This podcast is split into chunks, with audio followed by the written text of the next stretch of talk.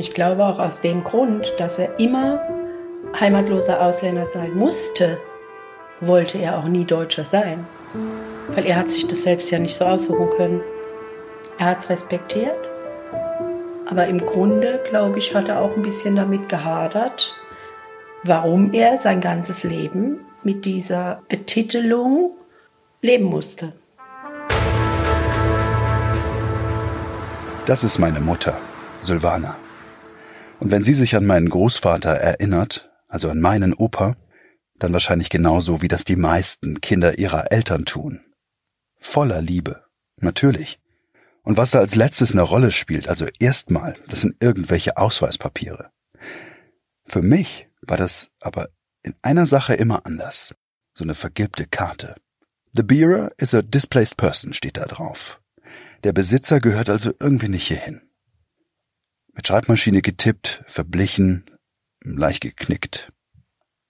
Aber wie kann das überhaupt sein?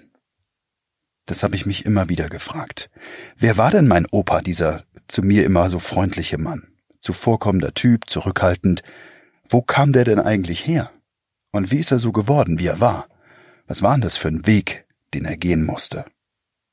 Ich habe mich das immer gefragt. Als kleiner Junge merkst du sowas ja irgendwie auch, weil er war anders. Klar, er hat erstmal anders gesprochen, so einen polnischen Akzent, aber trotzdem klar und sehr verständlich. Er hatte auf mich aber irgendwie so eine geheimnisvolle Ausstrahlung.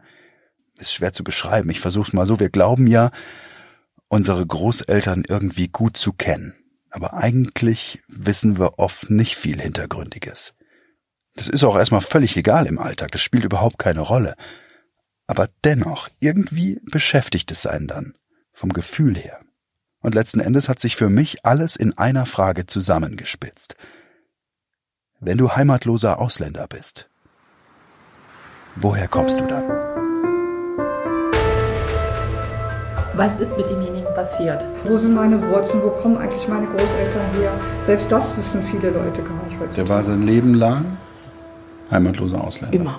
In Deutschland. Also in Deutschland war er heimatloser Ausländer. Das waren schwarze Anzüge, schwarze Hosen, schwarze Jacken und auf dem Rücken war das DP äh, drauf gedruckt. Aber er hat da nichts erzählt. Das sind diese besagten Archivkisten, die gibt es in verschiedenen Größen. Ah, so genau, da wollte ich. Das ist die Geschichte meines Großvaters, Tadeusz Sirotkin. 1919 ist er in Polen zur Welt gekommen. Den Krieg hat er unversehrt überlebt. Er wurde heimatloser Ausländer. Sein Heimatland Polen, das hatte er nie wieder gesehen. Und trotzdem ist er hier geblieben, hat sich ein neues Leben aufgebaut. In einer Heimat, die heute meine ist. Wir nannten ihn Tachu. 2015 war das, das weiß ich noch ziemlich genau. Habe ich mich das das erste Mal wieder gefragt. Es war ein ziemlich dunkler Tag, grell beleuchtete Lkw-Rampen auf einem ehemaligen US-Militärgelände in Mannheim. So hohe Flutlichter. Und dazwischen ganz dicht zusammengedrängte Gestalten. Eine Situation, in der alles ziemlich unklar war. In Deutschland werden an diesem Wochenende mehrere Zehntausend Flüchtlinge erwartet. Ich habe gerade eben die letzten dramatischen Zahlen aus äh, Deutschland bekommen. Deutschland und Österreich fordern einen Sondergipfel der EU-Staats- und Regierungschefs zur Flüchtlingspolitik. Bundeskanzlerin Merkel will die Aufnahme von Kriegsflüchtlingen in Deutschland nicht begrenzen. Ich war da als Reporter unterwegs, durch eine spontane Aktion als Beifahrer auf dem Weg durch eine große Mannheimer Flüchtlingsunterkunft. Ich hatte da das Glück, dass mich ein Handwerker mit auf das Gelände nehmen konnte. Was mir aber in Erinnerung geblieben ist, das sind komischerweise die vielen Baustellenzäune, die die Gehwege da quasi vorgegeben haben. Und dazwischen überall Menschen ohne Perspektive. Männer, Frauen, Kinder. Wo sie waren, das wussten sie, da bin ich mir heute ziemlich sicher, überhaupt nicht. Und die Reisebusse, die sie weiterfahren sollten, also die waren noch nicht da oder sie waren einfach nicht gekommen. Und das alles bei diesem kaltfeuchten Wetter. Was hatte meine Mutter mir erzählt? Dass er häufig durch Kontrollen ging, wo sie ihn dann praktisch übersprungen haben, nach seiner Aussage. Er war ja für die damalige Zeit relativ groß mit einem Meter knapp eine Meter, 80, ähm, schlank, sportliche Statur. Er war ja auch sehr sportlich. Er war dunkelblond und hatte ein markantes Gesicht, aber er sah eigentlich sehr äh, westeuropäisch aus. Und das war auch seine Schilderung. Sie haben mich manchmal nicht wahrgenommen, weil ich vielleicht als Deutscher gehalten wurde. Und ich habe immer meinen Mund gehalten. Gut, das war eine andere Zeit, kann man jetzt sagen, ganz anderer Ort, aber trotzdem, das hat was ausgelöst.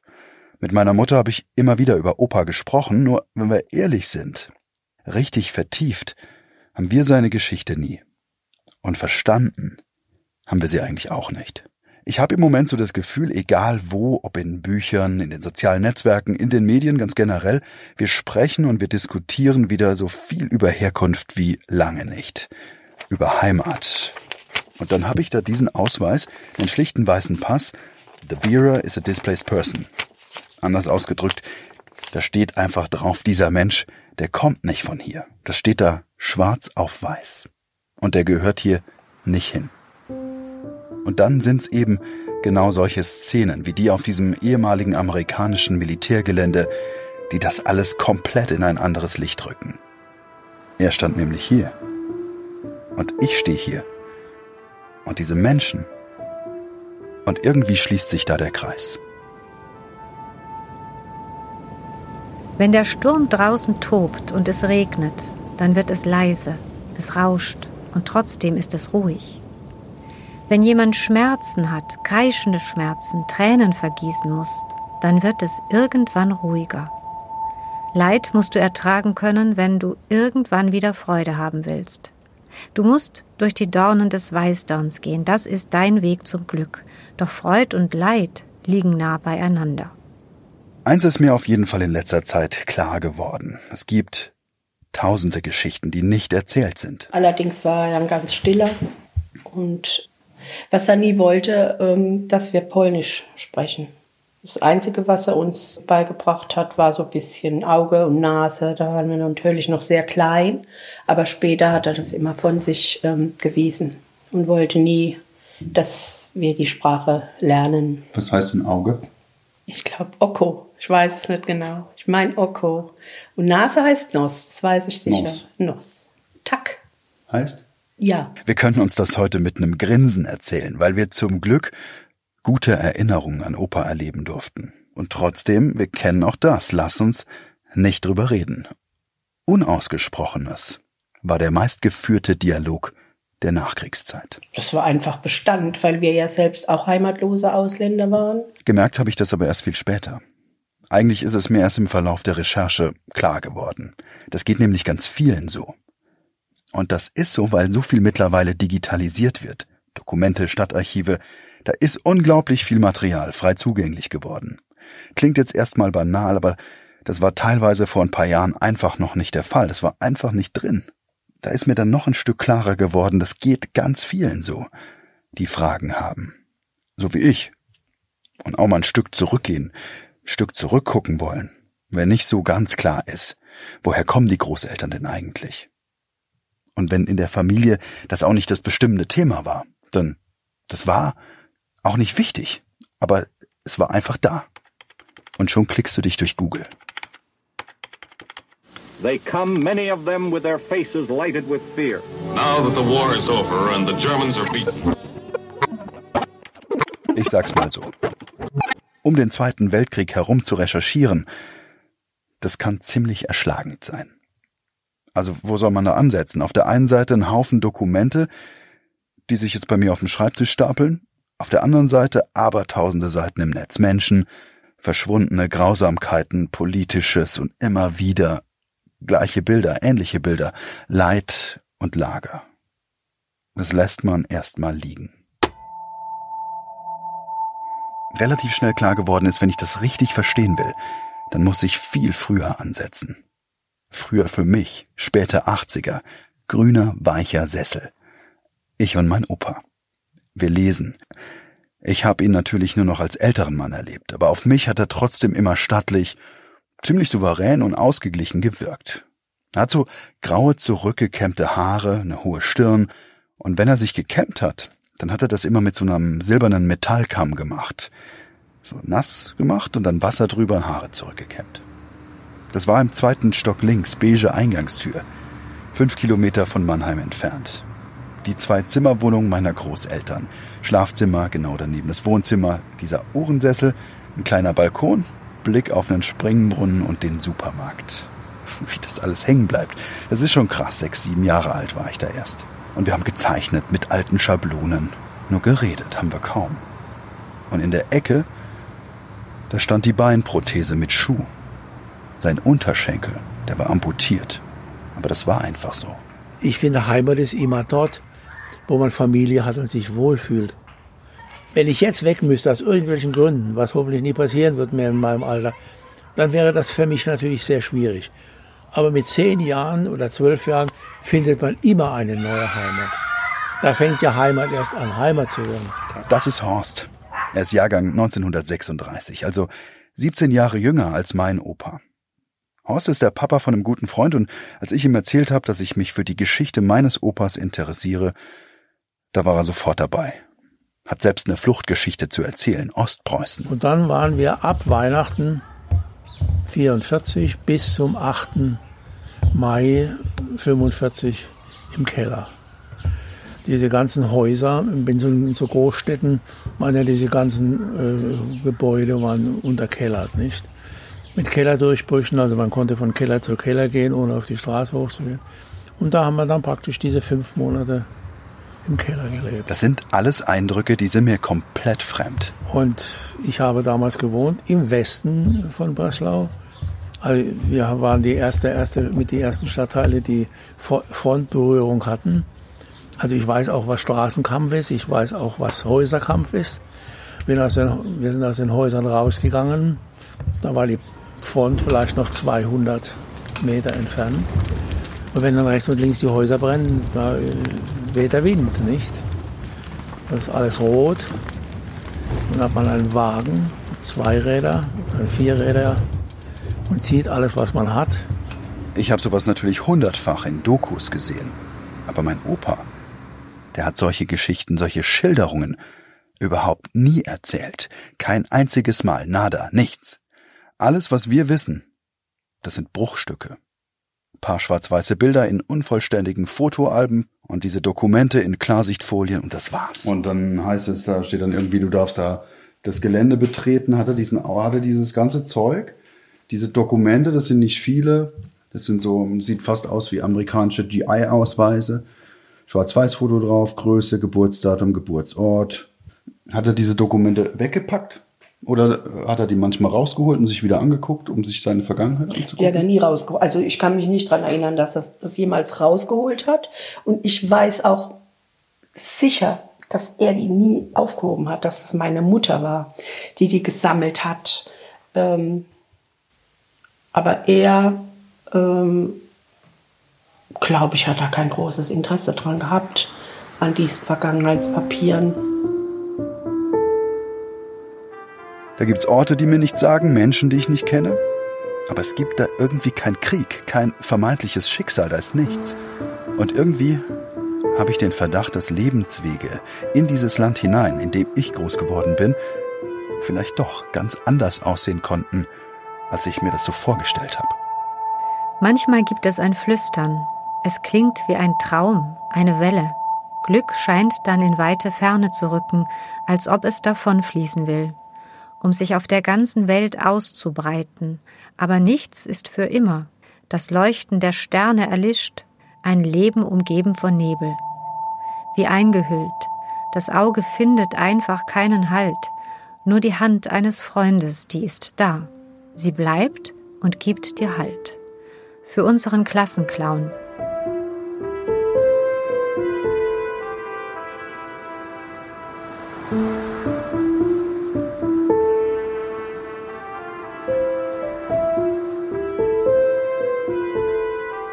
Also zurück zu diesem Pass.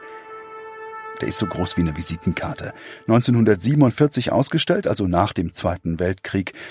Ein bleicher US Army Stempel auf der Rückseite, Vorname, Nachname Tadeusz Sirotkin Und zu Hause haben wir, soweit ich mich erinnern kann, immer mal wieder über heimatlose Ausländer gesprochen.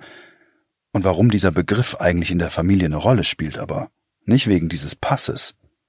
Wir haben das Thema nur gestreift. Es ist natürlich so, wenn du Jugendlicher bist, dann bist du ja so in deinem Fluss und hast deine Interessen und hinterfragst nicht unbedingt immer wieder, was hast denn du gemacht, als du so alt warst wie ich. Was ist denn Jugendliche? Was ist denn das für eine Zeit? Ach, Anfang der 70er? Mal, ja, Anfang der 70er, zwischen, zwischen 12 und da war ich dann gerade mal 20. Dann kommen ja so deine eigenen ersten äh, Problemchen und Führerschein und was dann so alles ist. Und ähm, ich glaube, da ist es normal, dass du nicht ähm, hinterfragst, was hast denn du in dem Alter gemacht? Das war nie ein Thema. Weil er es ja von sich aus nicht erzählt hat. Er hat es von sich aus nicht erzählt, weil er, glaube ich, auch nicht drüber reden wollte. Was ich ganz lange nicht verstanden habe, dass es da einen Zusammenhang gibt. Also zwischen diesen beiden Begriffen. Einmal Displaced Persons auf der einen Seite oder Displaced Person und heimatloser Ausländer auf der anderen. DP, Erinnere ich, ja, ja. In der Zeit? War das mal irgendwo mal aufgeschnappt, so Displays? Nee, nee, auch nach dem Krieg sind noch einige Leute hier rum, fragen sie, ich kannte, kannte die ja nicht, ich habe es aber auf dem, im Straßenbild hier in Heidelberg gesehen.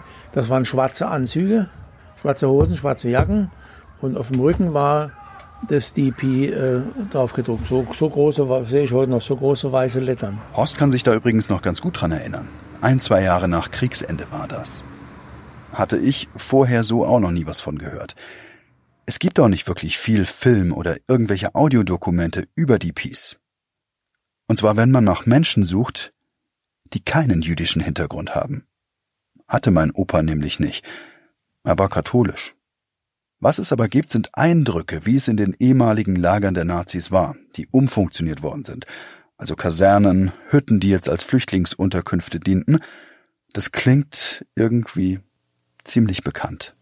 Meistens sind das dann tonlose Aufnahmen, die man da findet, aber auch den ein oder anderen amerikanischen Reporter, der die Situation damals schildert. These are a few of the millions of people who were once labor slaves of the Nazis and who are now trying desperately to get home. Arthur Geth zum Today Beispiel. the American occupation zone has become the haven of thousands of persecuted Jews fleeing Poland and other areas of Eastern Europe. They bring back reports of violence from such towns as Lodz and Krakow. Was ich mir vor dieser Recherche auch gar nicht so bewusst gemacht habe, ist, wie viele Menschen eigentlich nach dem Zweiten Weltkrieg in solchen Lagern weiterhin gelebt haben. Teilweise waren die da über Jahre. In Barackensiedlungen. Irgendwo am Rand der Stadt. Gebiete, die mittlerweile platt gemacht worden sind. Nur noch die Bäume stehen da behandelt wie ein drittklassiges Pack. Der Spiegel 1983. Betreff Recherche zu Großvater. Auf den Spiegelartikel bin ich übrigens ganz zufällig gestoßen. Krasser Titel. In dem Text wird ein Wissenschaftler zitiert, Wolfgang Jakob Meyer. Das ist eine Koryphäe auf dem Gebiet, wenn man sich dann mal irgendwie in diese Displaced Person Geschichte einliest. August 1983 war das und das war kurz bevor dieser Wissenschaftler eine große Studie auf den Markt gebracht hat. Also der Spiegel war ein bisschen früher dran und hat ihn dann interviewt, beziehungsweise hat ihn in den Artikel mit aufgenommen. Dieser Wolfgang Jakob Meyer war da 43 Jahre alt. 1983 war ich zu diesem Zeitpunkt übrigens sage und schreibe drei Monate alt. Seine Antwortmail, die kommt dafür relativ schnell. Er schreibt, sehr geehrter Herr Fiegei, dass ich Ihnen so rasch antworte, hat eine gute und eine schlechte Seite. Die gute Seite ist, Sie können sicher sein, mich erreicht zu haben. Die schlechte ist, die Wissenschaft leuchtet nicht so tief in die Geschichte hinein, dass Einzelpersonen erkennbar werden. Ich kann Ihnen gar nicht helfen, kann Ihnen nur Hinweise auf mögliche Wege geben. Empfehlen möchte ich Ihnen, dass Sie den internationalen Suchdienst in Arolsen um Auskunft bitten. Diese würde wenigstens im besten Falle belegen, in welchen DP-Lagern Ihr Großvater nach 1945 gelebt hat. Wenn es Lager der britischen Zone waren, ist die Aussicht verschwindend gering. Denn die Briten haben die Besatzungsakten rigoros ausgedünnt. Das gleiche gilt für die französische Zone. Dagegen könnten Sie, wenn Sie konkrete Lager kennen, beim Archiv der Vereinten Nationen in New York anfragen, ob dort Unterlagen vorhanden sind, denn die mit Hilfsaufgaben zugunsten der DPs beauftragte United Nations Relief and Rehabilitation Administration hat in der Schlussphase 1947, ehe sie von der International Refugee Organization der IRO abgelöst wurde, sogenannte Camp Histories vor Ort erstellen lassen. Das ist es, was ich Ihnen sagen kann. Ich hoffe, Sie sind nicht zu sehr enttäuscht. Mit freundlichen Grüßen. Okay. Das war jetzt nicht unbedingt das, was ich mir erhofft habe, ehrlich. Aber immerhin. Ein paar Ansätze sind dabei. Was aber klar ist, und das stand schon im ersten Absatz, gedruckt vor 37 Jahren drin. Dieser Begriff, eine angloamerikanische Kriegsprägung, lese ich da, ist so spurlos verschwunden wie die Realität, die er vor dreieinhalb Jahrzehnten bezeichnete. Displaced Persons. Und deshalb spricht Horst auch von DPs. Also, das ist ein ziemlich schwammiger Sammelbegriff, und zwar für Millionen von Menschen, auf die das zugetroffen hat. In den westlichen Besatzungszonen waren das sechseinhalb Millionen, die zwischen 1939 und 45 von den Deutschen verschleppt worden sind. Das waren Zivilisten aus besetzten Gebieten, das waren Menschen aus Konzentrationslagern, Befreite, Kriegsgefangene und das waren Zwangsarbeiter. Und in diesen Lagern waren dann die ganzen Flüchtlinge gesammelt. Also ich weiß auch, was Lager heißt. Ich weiß nicht wie viel, aber einige tausend werden es auch gewesen sein. Und das waren alles Baracken, wo die, die Fremdarbeiter dort arbeiten mussten. Und das war das Bild dieses Tisches ist ein sehr gutes Bild. Das war so eine Baracke. Da waren in der Mitte Bohlen mit so Flöcken eingerammt als Gang. In dem Gang standen heute, würde man sagen, Biergarnituren. Den Begriff kannte man damals natürlich noch nicht, was eine Biergarnitur ist. Standen so Tische mit so Holzbänken und rechts und links davon war Stroh aufgeschüttet, einfach Stroh aufgeschüttet. Da haben die Leute geschlafen. So zack, zack, zack, zack. Männlein wie Weiblein, zack, zack, zack.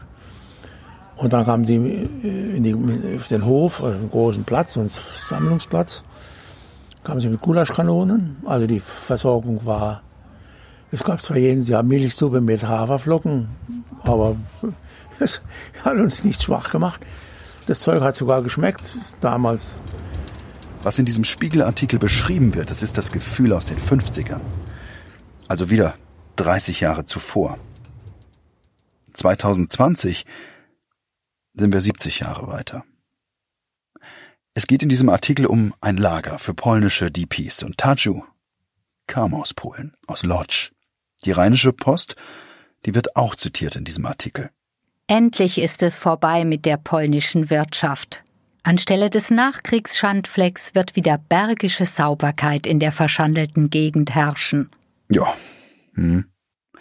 Lass ich mal so stehen. Erinnert mich jetzt wieder an eine andere Diskussion, solche Unterkünfte als üble Orte zu beschreiben. Aber ehrlich gesagt, das, was der Spiegel in den 80ern beschrieben hat, das gilt ja heute noch viel mehr. Kein Mensch kann noch irgendwas mit dem Begriff DP anfangen. Und kaum einer dieser Menschen lebt noch, den man fragen könnte. Mein Opa wäre heute, Stand 2020, 101. Wir kennen Bruchstücke, diesen Ausweis, seinen Geburtsort, Lodz, also Zentralpolen. Aber DPs? Das liegt auch daran, schon ein paar Jahre nachdem der Krieg zu Ende war, waren einfach nicht mehr viele da. Was hatte der Wissenschaftler nochmal geschrieben? Die Peace waren bald nur noch Objekte der Nachkriegspolitik. Heimatlose Ausländer. Und Opa, Taju, war einer von ihnen. Meine Damen und Herren, seit dem Ersten Weltkrieg gibt es in Europa ein Problem der Flüchtlinge. Wir sind im Deutschen Bundestag 1950 und das ist Dr. Hans Lukaschek, CDU. Zu diesem Zeitpunkt ist er Flüchtlingsminister. Namentlich die dankenswerte Tätigkeit der IRO erreichte es, durch Rückführung in die Heimat und durch Auswanderung die Zahl der in der Bundesrepublik verbleibenden ausländischen Flüchtlinge auf etwa 285.000 gegenwärtig zu verringern. Lukaschek erläutert in dieser Situation den Bundestagsabgeordneten hier zum ersten Mal einen neuen Gesetzentwurf. Das Ihnen nunmehr vorgelegte Gesetz soll die Rechtsstellung der heimatlosen Ausländer, wie wir diesen Personenkreis nennen wollen, vorläufig regeln, bis die internationale Konvention das Problem einheitlich und umfassend regeln wird. Und schon ist er weg, der Begriff. Aus DPs, Displaced Persons, werden in Deutschland heimatlose Ausländer. Wer DP war, der geht jetzt in die deutsche Verwaltung über und gilt jetzt eben als heimatloser Ausländer. Das ist, das darf man jetzt auch nicht aus der Zeit reißen, für damalige Verhältnisse schon ein großer Schritt. Weil heimatlose Ausländer rechtlich mit Deutschen ja fast gleichgestellt worden sind. Zumindest mal in der Theorie. Was bleibt, ist das Problem. So nennt Lukaschek viele tausend Menschen. Das ist auch in dieser Zeit zu sehen, in diesem Kontext. Und trotzdem, das ist haften geblieben. So gehen wir dabei von der Erwartung aus, dass auch die heimatlosen Ausländer bemüht sein werden, sich in die nun einmal gegebene Lage einzufügen. Dieses Gesetz ist also nicht nur eine Verpflichtung für uns, sondern, so hoffen wir zuversichtlich, auch Richtung weisen. Es bedeutet den ersten formalen Schritt in die Völkergemeinschaft. Es ist ein Dokument der Bereitschaft zu einer völkerverbundenen Humanität mit dem Ziel, die Freiheit und die materielle Existenz aller derjenigen zu sichern, die eines der wertvollsten irdischen Güter hergeben mussten, nämlich ihre Heimat. Da ist sie also wieder, die Heimat. Für mich auf Opas Knie, auf seinem grünen Samtsessel in den 80ern. Stunden am Schreibtisch, wenn wir kaputte Wecker oder Radios auseinandergeschraubt haben. Aber für ihn? Was ich bis jetzt weiß, als 26-Jähriger war das sicher kein hessisches Auffanglager. Ich habe das die ganze Zeit nicht lesen können. Dieses eine Dokument war an der Stelle geknickt. Ich muss fünf Jahre weiter zurück. Was ist mit demjenigen passiert? Wo sind meine Wurzeln? Wo kommen eigentlich meine Großeltern her? Selbst das wissen viele Leute gar nicht heutzutage. Der war sein Leben lang heimatloser Ausländer. Immer. Aber er hat da nichts erzählt. Das ist die Geschichte meines Großvaters, Tadeusz Sirotkin. Wir nannten ihn Tachu. Eine Spurensuche von Patrick Fiegei.